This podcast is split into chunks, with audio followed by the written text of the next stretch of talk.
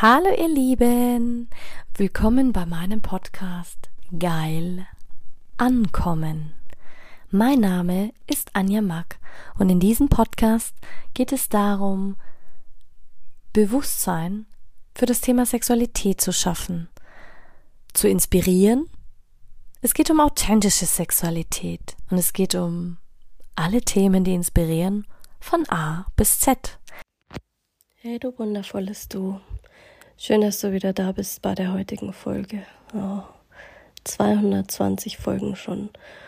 Ja, die letzte Folge ist schon wieder eine Weile her. Ich würde sagen, ein bisschen im Rückstand. Aber ich habe jetzt wirklich lange mit mir gehadert und lange überlegt, ob ich diese Geschichte teilen möchte. Und mein Herz schreit, meine Seele schreit, ja, die Geschichte möchte geteilt werden. Und zwar geht es heute um ein Thema, was viele Frauen betrifft, was viele meiner Klientinnen betrifft und was mich auch selbst schon betroffen hat. Und zwar geht es um das Thema Eileiter Schwangerschaften. Klingt jetzt im ersten Moment mal wunderschön. Gerade wenn man sagt, oh ja, cool, du wolltest immer Kinder und dann plötzlich bist du schwanger. Was viele aber nicht wissen, ist, dass eine Eileiterschwangerschaft bedeutet, dass das Baby eigentlich nicht lebensfähig ist. Das heißt, eine Eileiterschwangerschaft geht immer einher mit einem Abbruch, mit entweder einem operativen Abbruch, mit einem natürlichen Abgang oder einem Abgang, der ähm, quasi erzeugt werden muss, so dass das Baby nicht auf die Welt kommen kann, weil das in dem Fall, wenn das im, also wenn das die Eizelle sich nicht dort in der Gebärmutter einnistet, sondern im Eileiter, würde das zwar wachsen können. In meisten Fällen könnte es auch natürlich abgehen, was auch in 80 Prozent der Fällen passiert. Aber manchmal kann sich das halt auch so weit entwickeln, dass das Baby wachsen würde, aber es hätte keinen Überlebensschuss, weil der Eileiter kann reißen. Das heißt, dann würde die Mutter innerlich verbluten und es würden sowieso beide sterben. Warum ist mir das jetzt so wichtig? Weil jetzt gerade einfach eine Phase ist, wo es Zeit wird, mal ein paar Geschichten zu erzählen. Ähm, warum ist das wichtig? Weil es vielen passiert. Ähm, Gibt es eine Schätzung von äh, Eileiterschwangerschaften? Ähm, schätzungsweise die meisten sagen, dass man die Anzeichen einer Eileiterschwangerschaft nicht unterscheiden kann von einer normalen Schwangerschaft, außer in der sechsten und neunten Schwangerschaftswoche. Ich kann das definitiv dementieren, wenn du ein super feinfühliger und sensibler Mensch bist, dann kannst du spüren ab dem Moment der Zeugung, dass sich der Körper schon ver ver verändert. Das heißt, ab dem Zeitpunkt, wo sich das ähm, Ei einnistet. Ähm, weil bei einer Eileiterschwangerschaft nistet sich das ähm, Embryonalgewebe ja nicht in der Gebärmutter ein, sondern außerhalb der Gebärmutter.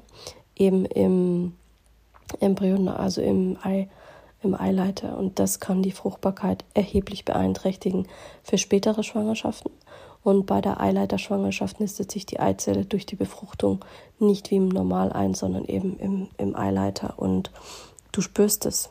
Du spürst diese, ähm, das Einnisten der befruchteten Eizelle. Wie spürt man das? Du hast unglaubliche ähm, Unterleibsschmerzen und die, die, die Schwangerschaftssymptome, die typischen, viele sagen, die entwickeln sich langsam und manche entwickeln sich aber auch so krass heftig. Ich kann mich noch erinnern, als das, wie das bei mir war. Es war eigentlich, glaube ich, die krasseste Situation, über die ich auch noch nie gesprochen habe. Mit, na, ich habe wahnsinnig viele Geschichten, die ich mit noch niemandem geteilt habe, mit niemandem. Liegt das spielt jetzt aber auch keine Rolle, warum ich das jetzt teile. Wichtig ist, irgendwann kommt der Zeitpunkt, wo Geschichten erzählt werden wollen. Und glaub mir, als Frau hast du da so heftige Unterleibsschmerzen. Du hast diese Unterleibsschmerzen auch nur einseitig. Du hast trotzdem auch schon Symptome wie bei einer Schwangerschaft, dass du sagst, dir ist übel, du hast Übelkeit, Durchfall, kann auch super krass sein. Thema mit ähm, Geruch, Geschmack, ähm, Sensibilität deiner Emotionen, dass du wesentlich ähm, stärker ähm, das wahrnimmst. Das ist aber von Frau zu Frau unterschiedlich.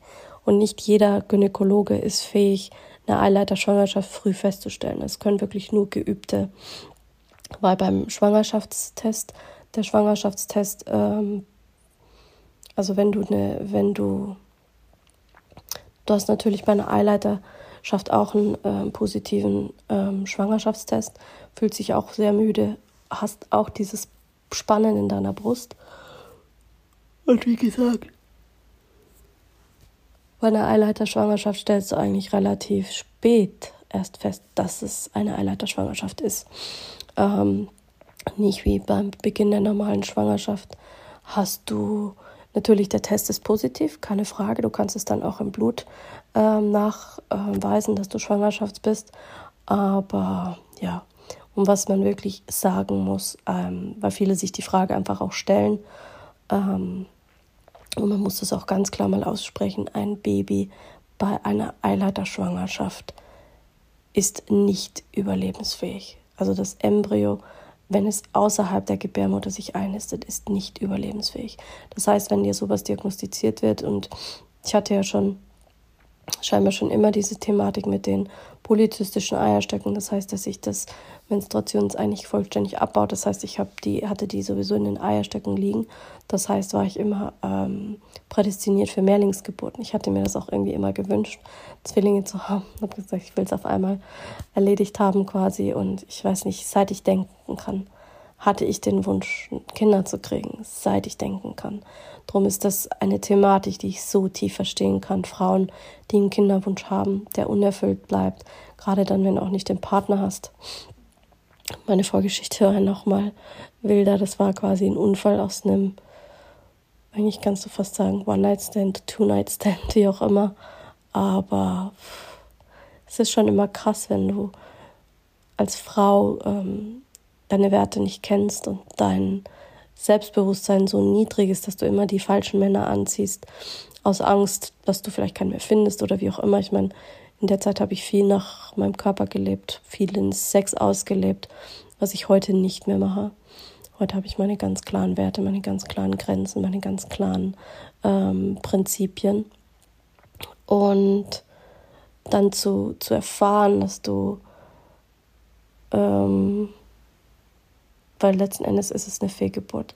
Fakt ist, es muss auf natürlichem Wege abgehen oder es muss entschieden werden, wie, ähm, wie das passiert.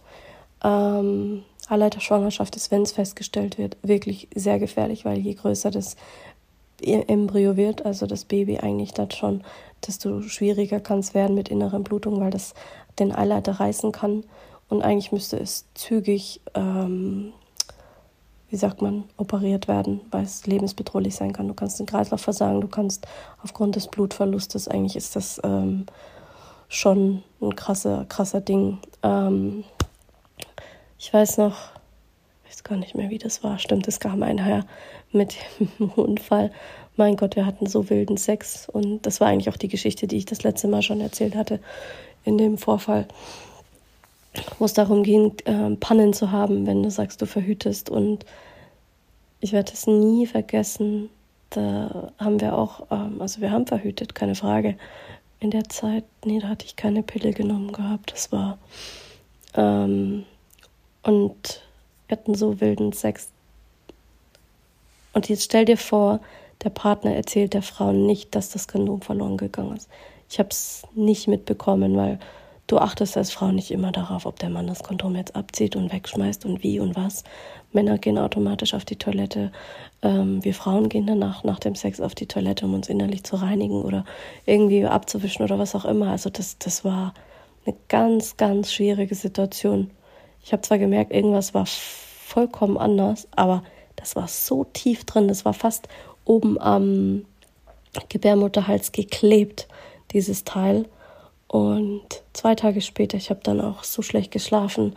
Ich habe dann auch Fieber bekommen. Ich habe Zustände bekommen wie klar, der Körper entwickelt eine Abstoßreaktion, wollte es abstoßen.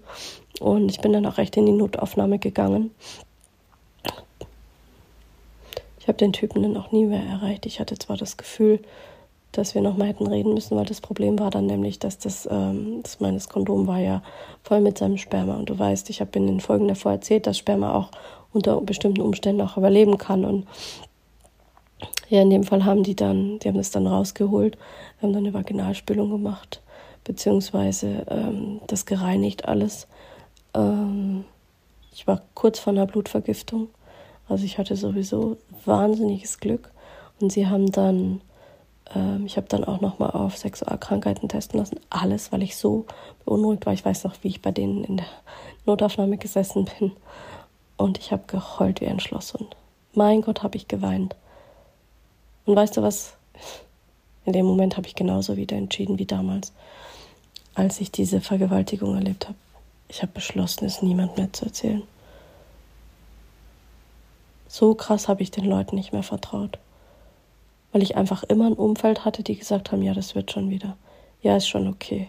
Aber du glaubst gar nicht, was für ein Schmerz das dann ist, wenn du dann erfährst, so, hey, boah, ich habe einen Fehler gemacht, ich habe nicht gescheit verhütet oder du wirst jetzt schwanger unter den krassesten Umständen, die du dir hättest nie vorstellen können. Und da prallen natürlich Welten aufeinander, wenn du dir überlegst, ich habe mir das immer anders ausgemalt und dann kommt das so auf diese Art und Weise, auf eine krasse Art und Weise. Und letzten Endes, ähm, danach ähm, noch in der Nacht, ähm, also sie haben mir dann natürlich auch noch die Pille danach verschrieben, was eigentlich vollkommener Schwachsinn war, weil ich war eh schon, es war fast zwei Tage später. Normalerweise solltest du die Pille dann nachher so schnell wie möglich nehmen, weil sonst hat sie ja keine Garantiewirkung mehr, was dann auch der Fall war. Drei Wochen später haben wir einen Schwangerschaftstest gemacht und der war positiv. Und ich dachte, ich flipp aus. Soll ich das dem Typ jetzt sagen oder nicht? Und da war mir klar, okay, erstmal erst abwarten. Und es war, als wüsste ich schon, ich habe schon am Anfang gemerkt, dass irgendwas anders war. Mein Geschmack hat sich verändert, mein Essverhalten hat sich verändert. Mir war ständig so ein bisschen übel, so ein bisschen. Das war, als hätte ich innerlich schon das Gefühl, als würden, würde ein zweiter Kreislauf entstehen. Ich habe andere Stimmen wahrgenommen, andere Impulse wahrgenommen, zwei Impulse wahrgenommen. Das war richtig krass. Und dann zu unterscheiden, so, wie, wie, wie kann das sein? Wie funktioniert das? Das war schon echt faszinierend. Und ich bin ja, ich weiß gar nicht, wie oft ich da in der Zeit bei der Frauenärztin war oder bei der, in der Gyn-Abteilung gesessen bin. Meine Güte. Weil ständig irgendwas anderes war. Gott, und ich habe Schwangerschaftstest gekauft in der Zeit, weil ich so Angst hatte. Ich habe gefühlt in den drei Wochen Blut und Wasser geschwitzt. Zuerst habe ich gebetet, dass es nicht der Fall ist, weil ich mir das so nicht vorgestellt hatte. Und dann war es der Fall. Und dann habe ich ja zu der gesagt, so, hey, Sie wissen äh, meine Vorgeschichte, können Sie bitte und die waren auf Zack. Die haben in der vierten Woche festgestellt, dass es eine Eileiterschwangerschaft ist. Ähm also eine Eileiterschwangerschaft stellst du nicht einfach so fest. Als, aber dazu noch was anderes. Sie hatte mir dann auch gesagt, ja, also es ist eine Eileiterschwangerschaft. Sie haben jetzt quasi folgende Möglichkeiten. Entweder operative Entfernung, also des Schwangerschaftsgewebes oder eines komplett betroffenen Eileiters. Das heißt, sie hätten mir den rechten Eileiter rausgenommen. Oder medikamentöses Abtöten des Schwangerschaftsgewebes, das heißt quasi eine Abtreibung. Oder abwarten und beobachten, ob die Schwangerschaft auf natürlichem Wege abgeht. Ähm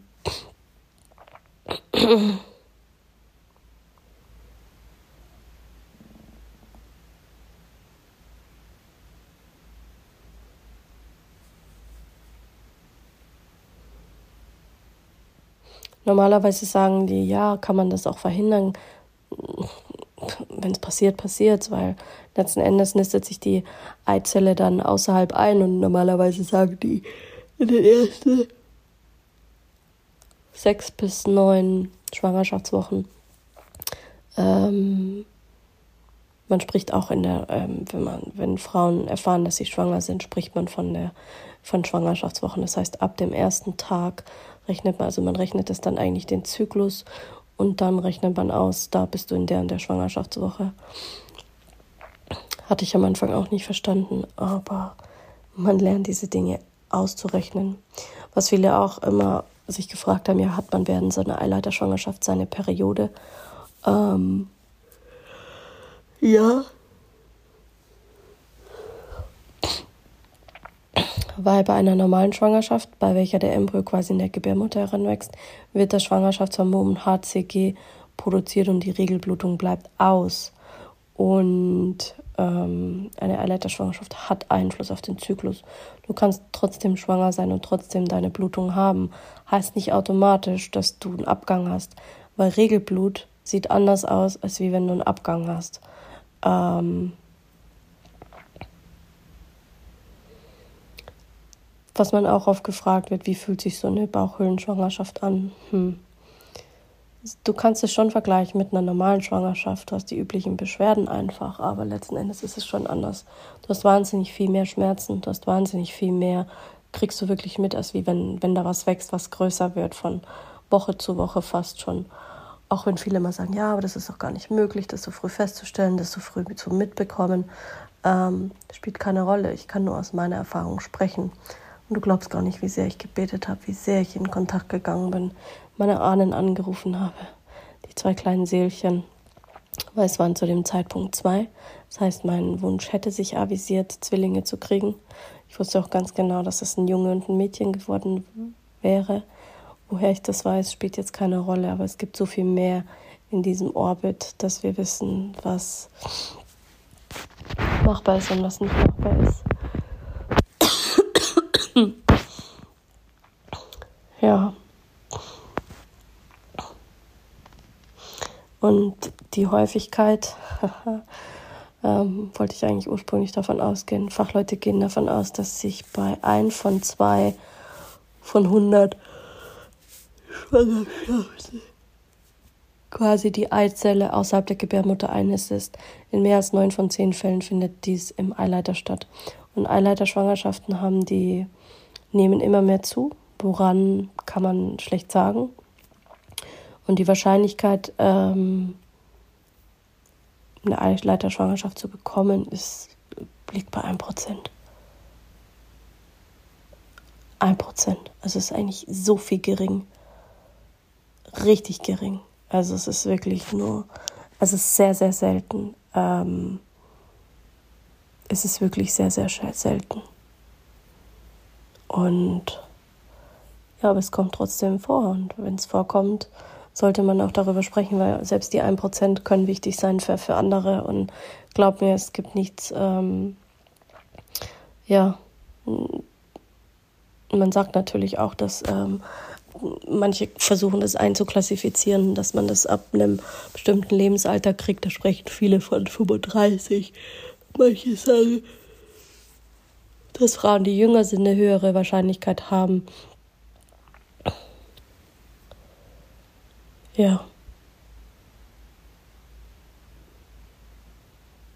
Passiert, passiert.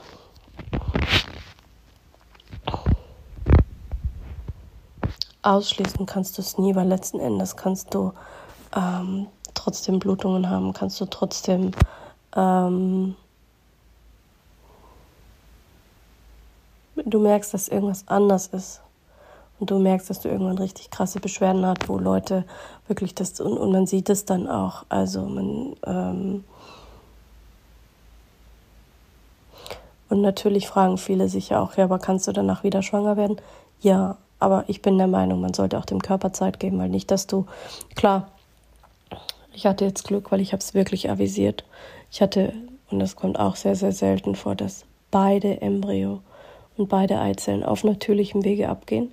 Bei mir sind sie nacheinander abgegangen binnen eineinhalb Wochen und sagt mir, ich habe geblutet, ich hatte Schmerzen und du spürst das richtig, diese Kontraktionen der Gebärmutter, wie die arbeitet und wie der Eierst Eierleiter arbeitet und wie dein ganzer Körper arbeitet und Gott, was hatte ich zuständig? Ich hatte Fieber, ich hatte, ich war fast grippig, ich war fast, ähm, äh, hatte ständig Durchfall, war ständig irgendwie Probleme mit dem Kreislauf, ständig Probleme mit, mit Hitze, Schwitzen, Körpergeruch, äh, generell Riechen, enge Räume, alles, was zu laut war. Ich hatte das Gefühl, meine, meine Sinne sind zehnmal schärfer als sonst.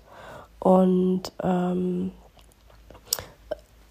egal was, eine Schwangerschaft oder eine Eileiterschwangerschaft oder wenn du mehrere Fehlgeburten hattest, dann zählst du als Risikoschwangerschaft. Also egal, wie sich das bei mir irgendwann noch gestaltet, es, eine, es ist ein Risiko. Ich bin ein Risikofaktor, was das angeht. Aber nichtsdestotrotz heißt es, dass alles möglich ist. Ähm, wenn die Leute, also wenn man diesen, diese OP durchführt, ähm, Im Schnitt wird das im Unterbauch durchgeführt und die Patienten bleiben dann zwei bis fünf Tage in der Klinik. Und ja, je nachdem, wie operativ der Eingriff stattfindet. Und der ist bei, bei so vielen auch richtig ähm, heftig. Ähm, eine Eileiterschwangerschaft funktioniert nie symptomfrei. Was ich auch krass fand, dass man wirklich so krass Durchfall hat. Also ich habe gegessen und ich hatte so krass Durchfall und das hatte ich aber auch schon ab dem Zeitpunkt, wo, wo ich eigentlich wusste, dass irgendwas nicht in Ordnung ist. Und da war der Schwangerschaftstest noch nicht mal positiv, wusste ich schon. Da hatte ich, ging es los, egal was ich gegessen habe. Ich habe immer Durchfall bekommen. Ich hatte Schmerzen, ständig war mir übel, ständig hatte ich irgend, irgendwas hatte ich immer, wo sogar Freunde schon gesagt haben, so, ja, was ist denn los mit dir und London und tralala. Und dann habe ich die mal so gefragt, ja, kann das denn sein? Die haben gesagt, nein, das kann überhaupt nicht sein und ihr habt ihr verhütet und bla bla bla. Ähm,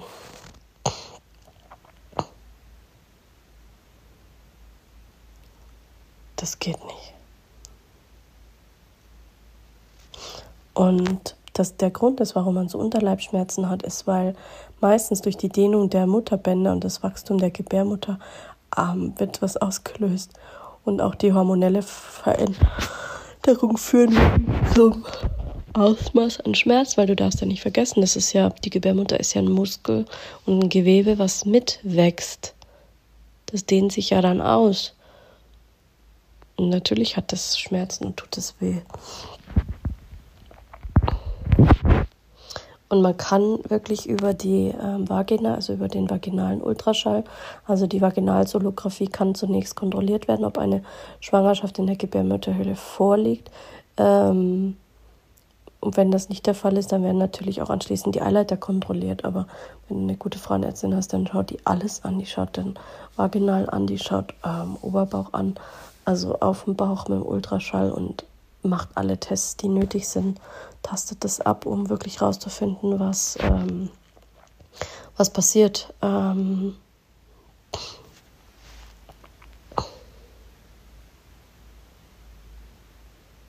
was passiert quasi bei einer Eileiterschwangerschaft. Bei einer Eileiterschwangerschaft wandert die befruchtete Eizelle nicht durch den Eileiter um sich in der Gebärmutter einzunisten, sondern sie bleibt im Eileiter. Und das heißt quasi, dass das befruchtete Ei nicht gescheit ernährt wird. Und in dem Fall passiert das halt, dass die, dass die Frucht quasi platzt, das blutet wie die Sau und dann kommt es so zu einer Fehlgeburt. Ähm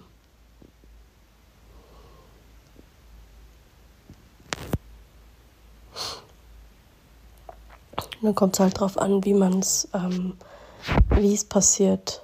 Ähm,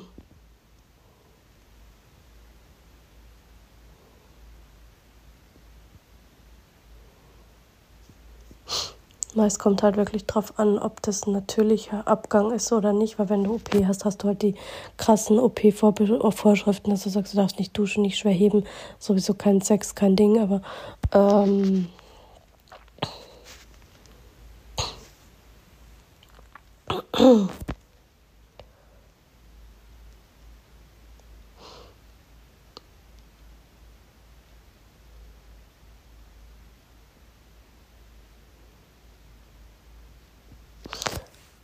Also ich weiß doch bei mir, ich weiß gar nicht, wie viel ich gebetet habe und gefragt habe, dass sich das Ganze natürlich auflöst, weil du darfst ja nicht vergessen, das ist ja dann wie eine richtige Schwangerschaft. Das heißt, ähm, das Embryo mitsamt der Plazenta löst sich von alleine wieder auf und geht quasi ab. Was natürlich, es ist wie wirklich wie Du spürst es auch richtig, dass der Körper arbeitet, dass das Gewebe weggehen will. Also wirklich, er will es abstoßen. Und das ist, ich kann das gar nicht beschreiben, wie sich das anfühlt mehr.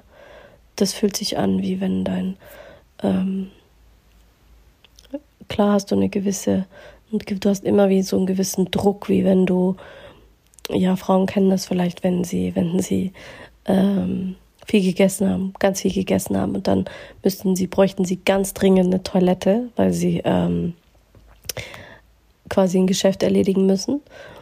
Und sie können aber nicht, weil gerade keine Toilette da ist. Und dann ist es wie wenn du quasi auf die Toilette gehst und dann hast du erstmal wie viel so eine Verstopfung und dann gurgelt dein, dein Darm schon nach oben hin. Und das ist, da kommt ein Schwalblut raus und das ist, das tut höllisch weh, kann ich dir sagen. Es tut wirklich richtig höllisch weh, wenn du, gerade wenn du nicht, ja, wenn du eigentlich für dich alleine bist oder wenn das keiner mitkriegt oder wie auch immer, dann ist es wie ein Blutfall. Und danach ist es, und das Blut ist aber klar. Also klar im Sinne von wie normales Blut, wenn du zum Blut abnehmen gehst. Das ist nicht so dunkel, schwarz, bräunlich, wie wenn du Menstruationsblatt hast. Kannst du damit gar nicht vergleichen. Das sieht wirklich aus wie normales Blut und es ist richtig viel. Also eigentlich wie eine Wunde, die aufplatzt und eine Ader, die platzt und es spritzt gerade so raus. Und es ist wirklich so, wenn es ausgeblutet hast, dann hört es auf. Also es kann schon auch echt lange dauern. Und dann, dann hört das auch wieder auf. Ich weiß noch, eineinhalb Wochen hatte ich dazwischen, genau. Da war ich richtig oft beim Frauenarzt. Und die hat gesagt, ja, dass das erste abgegangen ist. Und dann hatte sie gemeint, ja, und jetzt müssten wir uns dann bald beeilen. Weil wir gingen ja dann schon in die fünfte Woche. Und je größer das halt wird, desto ähm, gefährlicher wird es. Und ich habe gesagt, nein, lassen Sie uns noch ein paar Tage warten. Und dann kam ich ja drei, vier Tage später wieder. Und dann ist das zweite abgegangen und die können das auch wirklich feststellen. Also die können dann am Hand von Ultraschall feststellen, dass es ein Abgang war, ob alles abgegangen ist. Das kannst du dann auch noch im Blut nachweisen und alles Mögliche. Bei mir war das auch so, weil wenn dann nämlich Reste zurückbleiben, dann musst du auch operieren oder du musst es halt medikamentös entfernen. Und ich war so dankbar. Ich kann dir gar nicht sagen, wie dankbar ich war, dass ich nicht diesen harten Abgang erleben musste. Also wenn das wirklich passiert und dass die das ausschaben müssten und dass das, weil das ist noch mal heftiger. Da hast du danach auch noch mehr Schmerzen, noch mehr Trauma eigentlich auch für dich als Frau. Ich meine, diese Leere fühlst du sowieso und diesen Schmerz, wenn du sagst, du verlierst so ein Lebewesen, weil letztendlich ist es auf dem Weg, ein Lebewesen zu werden und puh, kriege ich gerade wieder Gänsehaut, wenn ich drüber spreche. Tränen habe ich da schon fast keine mehr. Aber zu wissen, dass da Leben in dir entsteht und es einfach geht auf natürlichem Weg und wir Frauen wüssten schon, wie es geht, egal in welche Richtung, ob wir Baby behalten wollen oder ob wir es nicht behalten wollen, ob wir es behalten können oder nicht behalten können. Manche Dinge hast du nicht in der Hand, manche Dinge passieren einfach. Manche Dinge gehen einfach den natürlichen Kreislauf. Und gerade auch in der, in der Phase ist es so, dass die ähm, ja, Seelen sich einfach entscheiden, dass man, dass sie gehen wollen. Natürlich sagt man auch, wenn man einen Eileiter weniger hat, dass man trotzdem noch Kinder bekommen hat. Natürlich sind die Chancen auf eine Schwangerschaft geringer als bei zwei Eileitern und selbst noch eine Eileiter-Schwangerschaft besteht bei einigen der Wunsch, schnell wieder schwanger zu werden. Aber ganz ehrlich, das ist natürlich auch machbar, wenn du einen Partner hast und wenn du das wirklich planst. Ist wie wenn das ungeplant und ungewollt kommt. Und da würde ich behaupten, spielt es schon eine Rolle, ob du gesettelt bist oder ob du finanziell stabil stehst oder nicht. Weil dieses auf Biegen und Brechen und Kind zu wollen, hatte ich für mich ab dem Zeitpunkt abgeschlossen, weil ich gesagt habe, nee, entweder es passt oder es passt nicht. Und in dem Moment hat es halt nicht sollen sein. Aber damit seinen Frieden zu machen, damit abzuschließen, Gott, was haben Frauen mir Geschichten erzählt, dass sie sich alleine gefühlt haben, dass sie sich leer gefühlt haben. Diesen Schmerz zu fühlen, wenn du weißt, da gehen zwei Seelen und dann sagen Leute nur, oh, hast du es ja gut überstanden. Es wird schon wieder Kopf hoch, oh, das Leben geht weiter, kommt schon wieder. Man muss halt jetzt noch schneller versuchen. Du, diese, mich schmerzt nicht dieses, dass ich Dinge alleine durchstehen muss, weil das bin ich gewöhnt, das kenne ich, da kenne ich mich aus. Aber jemanden den Raum zu halten, den Raum zu eröffnen, dass jemand sein darf, mit all seinem Schmerz und dass du als Coach oder als Person dabei bleibst und das mit aushältst und tragen kannst. Das ist für mich das Größte immer gewesen. Und das ist das, was ich in der Gesellschaft, in Freunden, in Familie am meisten vermisst habe. Und das ist es, was ich heute sage, wenn mir jemand den Raum nicht halten kann, gehe ich lieber alleine, bevor ich irgendwelche blöden Kommentare habe oder es Leute abtun, weil sie sagen, ja, das ist ja normal, das wird ja schon wieder. So bin ich aufgewachsen mit so vielen Schicksalsschlägen, wo die Leute gesagt haben, ja, das wird schon wieder. Ja, stell dich nicht so an. Ja, das ist okay. Komm drüber hinweg. Ja, jede Geschichte hat was zu erzählen, bla bla bla. Aber glaub mir, wenn du selbst in dieser Situation steckst, kann ich jeden auch verstehen, der daran kaputt geht, der in dieser Dunkelheit, dieser Trauer, in diesem Schmerz versinkt, weil das ist letzten Endes wie ein Loch, das ist wie eine Badewanne und du hängst an diesem Rand und denkst dir, ja, soll ich jetzt loslassen?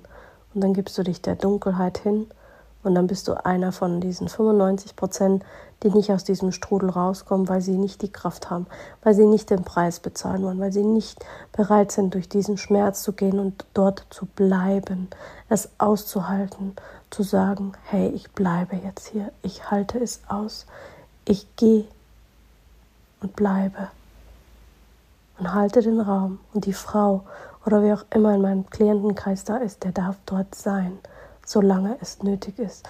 Frag dich mal, was das an Energie erfordert. Frag dich mal, was das an Bereitschaft erfordert, selbst diese Stärke aufzubringen. Und er fragt dich mal, was das für ein Feingefühl und für eine empathische, unglaubliche Stärke erfordert, den Raum so zu halten, bis die Person sagt, okay, jetzt kann es gehen und jetzt loslassen.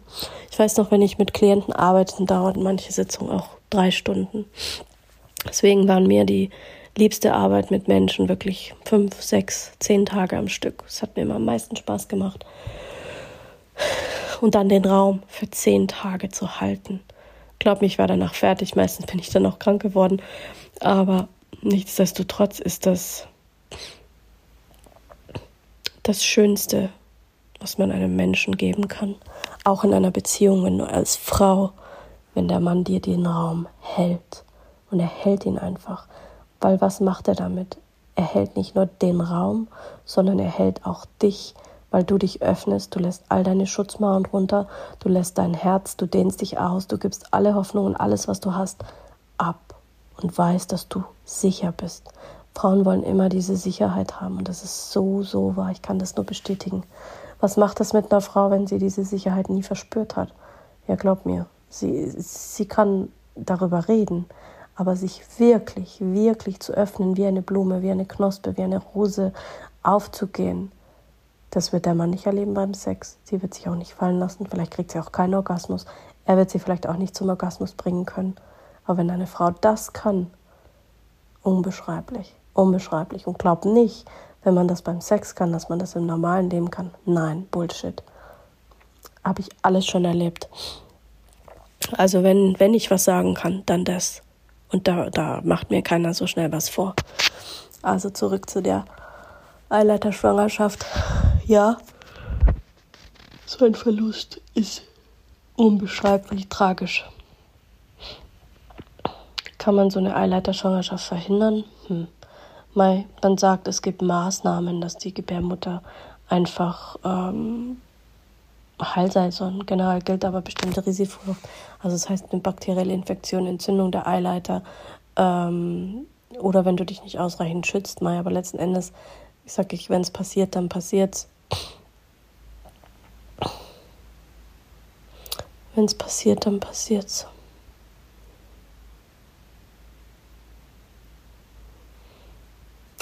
Ja. Aber es sollte einfach auch mal erwähnt werden.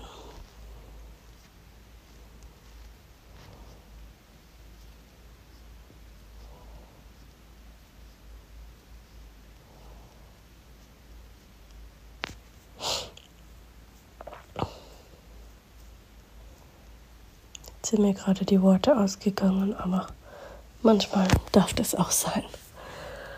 Manchmal darf das einfach auch sein, dass man eine Geschichte einfach mal so stehen lässt nachdenklich in der Emotion. Und kannst du dich gleich mal trainieren in diesem Bleiben. Bleiben ist auch ähnlich im Seinszustand zu verweilen und das auszuhalten mit sich und diesen Schmerz aushalten zu können, glaub mir, das dauert lange, bis man da durch ist und bis das weitergeht und bis das sich verarbeitet. Nichts, was von heute auf morgen passiert.